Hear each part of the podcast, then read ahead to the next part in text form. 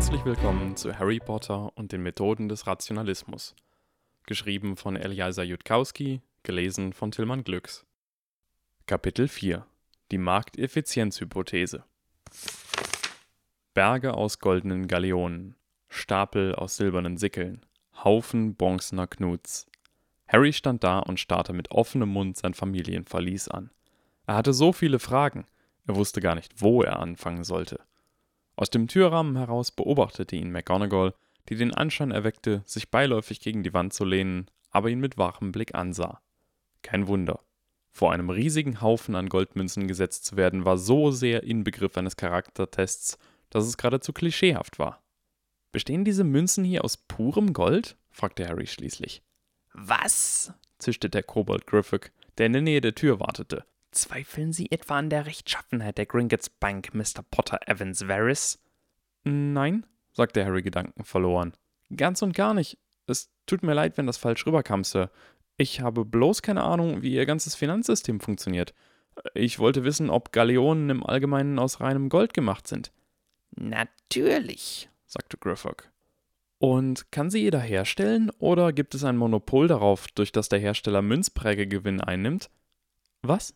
Fragte McGonagall verständnislos. Griffith grinste und entblößte dabei seine sehr scharfen Zähne. Nur ein Narr würde anderen als Koboldmünzen trauen. Mit anderen Worten, sagte Harry, sind die Münzen nicht mehr wert als das Metall, aus dem sie bestehen? Griffith starrte Harry an. McGonagall blickte verwirrt drein. Ich meine, nehmen wir mal an, ich käme hier mit einer Tonne Silber zur Tür herein.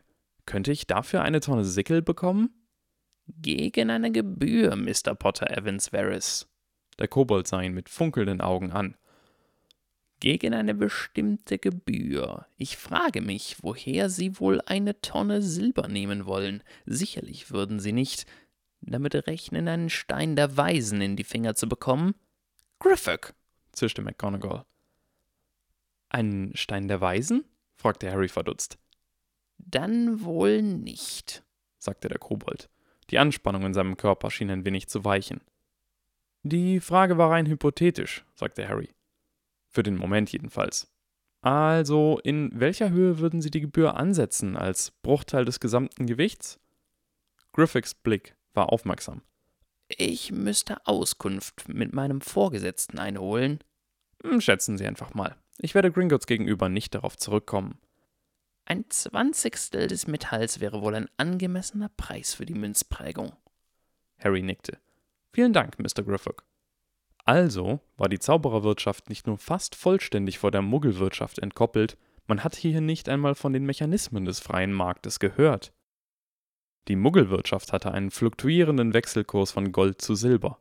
Jedes Mal, wenn dieser Kurs bei den Muggeln um mehr als 5% vom Gewichtsverhältnis von 17 Sickeln zu einer Galeone abwich, müsste der Zaubererwirtschaft entweder Gold oder Silber entzogen werden, bis es nicht mehr möglich war, den Wechselkurs beizubehalten. Man nehme eine Tonne Silber, tausche sie in Sickel um und zahle 5%, wechsle die Sickel zu Galeonen, nehme das Gold mit in die Muggelwelt, tausche es zu mehr Silber um, als man am Anfang hatte und wiederhole die Prozedur. War der Gold-Silber-Wechselkurs der Muggel nicht ungefähr bei 50 zu 1? In jedem Fall betrug er nicht 17 zu 1, dachte Harry. Und die Silbermünzen schienen sogar kleiner zu sein als die Goldmünzen. Andererseits wiederum stand Harry in einer Bank, die ihr Geld tatsächlich in Verliesen voller Goldmünzen aufbewahrte, bewacht von Drachen. Man musste hineingehen und Geldmünzen heraustragen, wann immer man Geld ausgeben wollte. Die feineren Gesichtspunkte des Ausnutzens von Marktineffizienzen waren ihnen wohl nicht bekannt. Harry war versucht, einen bissigen Kommentar darüber abzulassen, wie rückständig ihr Finanzsystem doch sei, doch traurigerweise war es vermutlich besser so. Andererseits könnte ein kompetenter Börsenmakler wahrscheinlich innerhalb einer Woche die gesamte Zaubererwelt übernehmen. Harry nahm sich vor, dies im Hinterkopf zu behalten, falls ihm jemals das Geld ausging oder er eine Woche Zeit hatte. In der Zwischenzeit sollten die gigantischen Goldhaufen im Potterverlies genügen, um seine kurzfristigen Bedürfnisse zu erfüllen. Harry stolperte nach vorn und begann, Goldmünzen mit einer Hand aufzusammeln und sie in die andere zu legen. Als er bei 20 angekommen war, hüstelte McGonagall. Ich denke, dies ist mehr als genug, um Ihre Schulsachen zu besorgen, Mr. Potter. Hm? sagte Harry. Einen Moment, ich führe gerade eine Familieabschätzung durch.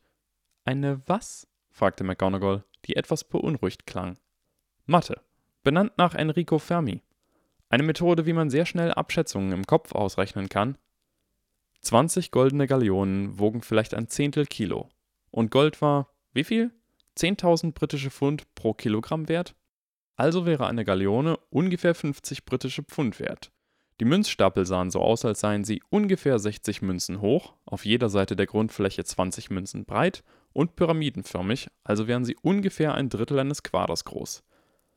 Etwa 8000 Gallionen pro Haufen und es gab ungefähr 5 Haufen dieser Größe, also 40.000 Gallionen oder 2 Millionen britische Pfund. Nicht schlecht. Harry lächelte mit einer grimmigen Zufriedenheit. Was für ein Pech, dass er sich gerade mitten darin befand, die wunderbare neue Welt der Magie zu entdecken und sich keine Zeit nehmen konnte, die wunderbare neue Welt des Reichseins auszukosten, die einer schnellen Fermi-Abschätzung zufolge ungefähr eine Milliarde Mal weniger interessant war. Trotzdem, ich werde nie wieder für ein lausiges Pfund Rasen mähen. Harry wandte sich von dem gigantischen Goldhaufen ab. Entschuldigen Sie die Frage, Professor McGonagall, aber wenn ich es richtig verstanden habe, waren meine Eltern in den Zwanzigern, als sie gestorben sind. Ist dies eine normale Menge an Geld für ein junges Zaubererpaar? Falls ja, dann kostete eine Tasse Kaffee hier wohl 5000 Pfund. Regel Nummer 1 der Wirtschaftslehre: Geld kann man nicht essen. McGonagall schüttelte den Kopf. Ihr Vater war der letzte Erbe einer alten Familie, Mr. Potter. Es kann auch sein. McGonagall zögerte.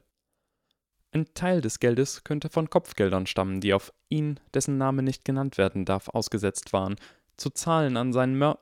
McGonagall verschluckte das Wort. An den, der ihn besiegen würde.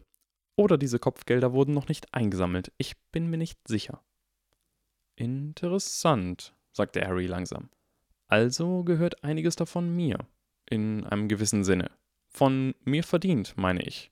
Sozusagen auch wenn ich mich an das Ergebnis nicht mehr erinnern kann. Harrys Finger klopften gegen sein Hosenbein. Jetzt fühle ich mich weniger schuldig, einen sehr kleinen Bruchteil davon auszugeben. Keine Panik, Professor McGonagall. Mr. Potter, Sie sind minderjährig und als Minderjähriger dürfen Sie ausschließlich vernünftige Abhebungen von Ich bin vollkommen vernünftig. Ich stimme Ihnen in Sachen finanzpolitische Vorsicht und Impulskontrolle absolut zu aber ich habe auf dem Weg hierher einige Dinge gesehen, die sinnvolle, erwachsene Einkäufe darstellen würden. Harry und McGonagall sahen einander in einer Art stillem Starrwettkampf fest in die Augen. Zum Beispiel, sagte McGonagall schließlich. Äh, Truhen, die innen größer sind als außen? McGonagalls Gesicht wurde ernst. Solche Truhen sind sehr teuer, Mr. Potter. Ja, aber, wandte Harry ein, ich bin mir sicher, dass ich so eine haben will, wenn ich erwachsen bin. Und ich kann mir eine leisten. Es ist doch genauso sinnvoll, jetzt eine zu kaufen, statt später und sie unmittelbar benutzen zu können, oder? Es ist so oder so das gleiche Geld. Ich meine, ich würde eine gute Truhe haben wollen, in die viel hineinpasst. Gut genug, damit ich später keine bessere kaufen muss, fügte er hoffnungsvoll hinzu. McGonagalls Blick ließ nicht nach. Und was genau würden Sie in so einer Truhe aufbewahren, Mr. Potter? Bücher. Natürlich, seufzte McGonagall. Sie hätten mir viel früher erzählen müssen, dass es eine solche Sache gibt. Und dass ich sie mir leisten kann. Jetzt müssen mein Vater und ich die nächsten zwei Tage damit verbringen, alle Buchläden wie wahnsinnig nach alten Lehrbüchern abzuklappern, damit ich eine anständige Sammlung über Mathematik und Naturwissenschaften mit nach Hogwarts nehmen kann. Und vielleicht eine kleine Auswahl einiger Science-Fiction-Romane und Fantasy-Bücher, wenn ich etwas Vernünftiges aus den Schnäppchenkisten zusammentragen kann. Oder noch besser, ich mache das Geschäft etwas attraktiver für Sie, okay? Lassen Sie mich noch Folgendes kaufen. Mr. Potter, denken Sie, Sie könnten mich bestechen? Äh, was? Nein, nicht so. Ich meine nur, Hogwarts kann einige der Bücher, die ich mitbringe, behalten, wenn Sie denken, dass welche davon gut in die dortige Bibliothek passen. Ich werde sie günstig bekommen und ich möchte sie lediglich griffbereit haben. Es ist in Ordnung, Leute mit Büchern zu bestechen, nicht wahr? Das ist eine Familientradition. Äh, ja, genau. McGonagalls Körper schien zusammenzusacken. Ich fürchte, ich kann die Logik Ihrer Worte nicht bestreiten, obwohl ich mir sehr wünschte, ich könnte es. Ich werde Ihnen erlauben, zusätzliche 100 Galeonen abzuheben, Mr. Potter. Ich weiß, ich werde das bereuen, und ich mache es trotzdem. Das ist die richtige Einstellung. Und macht ein Beutel aus Eselsfell das, was ich denke? Er kann weniger als ein Koffer, sagte McGonagall widerstrebend. Aber in einem Eselsfellbeutel, der mit einem Rückholzauber und einem unaufspürbaren Ausdehnungszauber belegt wurde, kann so einiges verstaut werden, bis derjenige, der es in den Beutel gelegt hat, es wieder herausholt. Ja, ich brauche definitiv auch einen davon. Das ist ja wie die Supergürteltasche der ultimativen Großartigkeit. Batmans Werkzeuggürtel. Was soll ich mit einem Schweizer Taschenmesser, wenn ich einfach einen ganzen Werkzeugkasten mit mir herumtragen kann? Oder andere magische Gegenstände. Oder Bücher. Ich könnte die drei besten Bücher, die ich gerade lese, jederzeit bei mir haben und einfach überall eins herausholen. Ich werde nie wieder auch nur eine Minute meines Lebens verschwenden müssen. Was sagen Sie, Professor McGonagall? Es ist für den bestmöglichen Zweck. In Ordnung. Sie dürfen weitere zehn Galeonen hinzufügen. Griffith bedachte Harry mit einem Blick, in dem Hochachtung, möglicherweise sogar unverhohlener Neid lag. Und ein wenig Taschengeld, wie Sie vorhin erwähnt haben. Ich glaube, ich habe ein oder zwei Dinge gesehen, die ich vielleicht in diesem Beutel aufbewahren möchte. Übertreiben Sie es nicht, Mr. Potter. Aber Professor McGonagall, warum gönnen Sie mir denn nichts? Dies ist ein glücklicher Tag, an dem ich alle magischen Dinge zum ersten Mal entdecke. Warum sich wie ein mürrischer Erwachsener benehmen, wenn sie stattdessen lächeln könnten und an ihre eigene unschuldige Kindheit zurückdenken, während sie die Wonne auf meinem Gesicht beobachten, wenn ich mit einem vernachlässigbaren Bruchteil des Reichtums, der mir zusteht, weil ich den fürchterlichsten Zauberer, den dieses Land je gesehen hat, besiegt habe, ein wenig Spielzeug kaufe. Nicht, dass ich ihnen vorwerfe, undankbar zu sein oder so, aber trotzdem, was ist schon ein bisschen Spielzeug im Vergleich dazu? Sie, knurrte McGonagall. Ihr Gesichtsausdruck war so furchterregend und schrecklich, dass Harry quiekte und zurücksprang, mit einem lauten Klirren über einen ganzen Stapel Goldmünzen stolperte und rückwärts in einen Geldhaufen fiel.